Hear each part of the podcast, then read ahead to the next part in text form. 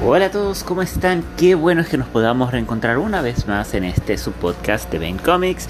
Y sí, los he tenido mucho tiempo abandonados. Los últimos meses del año pasado fueron para este servidor un poquito enredados entre pandemia, trabajo, familia y otras obligaciones que obligaron a estar un poquito apartados de este formato, pero ya estamos aquí para tratar todos esos temas eh, que queremos tocar de manera más personal, alejado de todo el proceso de edición y montaje que conlleva un video de YouTube en nuestro canal de Ben Comics.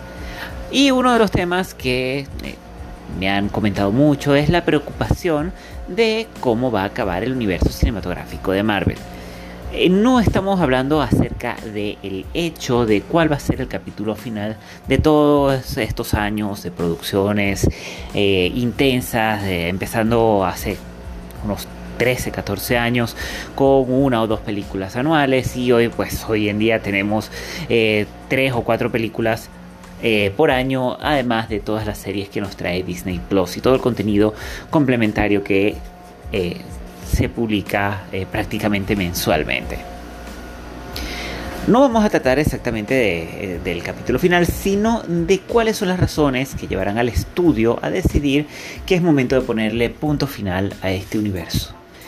Eh, un servidor ha, analizado ha pensado en dos tipos, en dos posibles eh, hechos que conlleven a este final. El primero es simplemente un cambio en el gusto del espectador eh, de la generación en turno.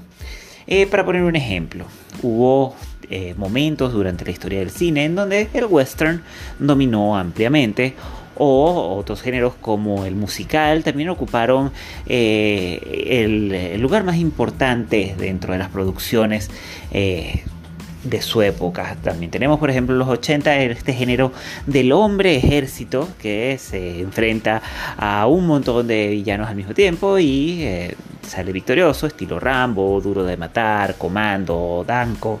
Todas estas producciones de finales de los 70 y principios de los 80. Ah, bueno, bien avanzados los 80. Eh, todas estas, por una u otra razón, llegaron a su fin.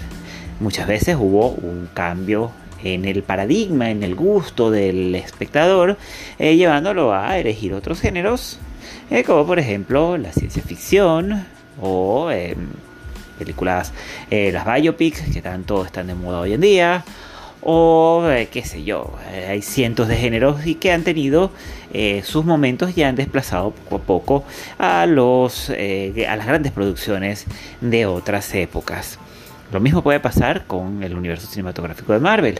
Un día llegará un género, quien, qué sé yo, películas de, yo qué sé, de, de atletas, de deporte, y desplace eh, haga que el estudio considere que invertir tanto en producciones tan grandes como lo que vimos en, eh, los presupuestos de eh, Spider-Man No Way Home o en la Avengers Endgame o Infinity War, capaz no les es rentable y pues tengan que tomar la decisión de cerrar el universo cinematográfico de Marvel o mutarlo a otro tipo mm, de contenido. la otra la otra posibilidad es simplemente que eh, después de tantos años el universo se vuelva demasiado enredado eh, como para que las personas, eh, para que el espectador lo siga con suficiente interés. A ver, como hemos dicho, estamos empezamos con una o dos películas al año y ahorita pues la cantidad de contenido es increíble. Y esto hace que para seguir el hilo y poder tener todo bien, bien hilado, eh, el espectador tenga que sumergirse desde el principio en este mundo. Ha pasado mucho en los cómics, para poner una referencia, que llega un momento en que tienen que hacer como un restart, un momento en donde vuelve todo a iniciarse. Eh, pasó, por ejemplo, lo que quisieron hacer con el universo Ultimate eh, a principios de los 2000 en Marvel. Eh, para traer eh, desde cero, tratar de hablar desde cero y, y que el, espectador no tuviera que consumir todas las historias del inicio de un personaje. Lo mismo pasa aquí. eh, contra más pase el tiempo, en unos 5 o 6 años vamos a tener unos 20 años de películas eh, que la persona, eh, la, persona que se sienta frente a la pantalla de cine o al televisor va a tener que consumir para poder estar enterado de qué va la historia. gracias a Dios hoy en día pues tenemos las plataformas, en este caso Disney Plus, en donde tenemos todas las películas eh, eh, y todas las series del universo, de este universo de Marvel, pero puede resultar tedioso que una persona tenga que, para ver, por ejemplo, yo que sé, en un futuro, eh, Nova, en el 2026, por poner un ejemplo, tenga que consumirse películas desde el 2008. va a ser bastante, bastante engorroso. esto puede hacer que haga que, se pierda que se pierda el interés por, por seguir el universo y pues llegue un momento en que toque a su fin. Ah, pueden haber muchísimas más causas que yo no haya tenido en cuenta, pero me parece que estas son dos muy importantes. Son muy importantes porque estarían afectando directamente al estudio, a la productividad del estudio, al, al, profit, al beneficio que saque, que saque Marvel eh, en su sección de, estudio.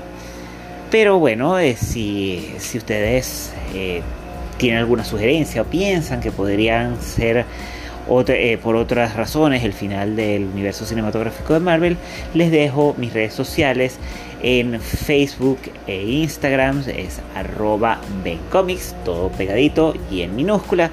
En Twitter somos en mayúscula bencomics guion eh, bajo 1, bencomics, todo en mayúscula guion bajo 1.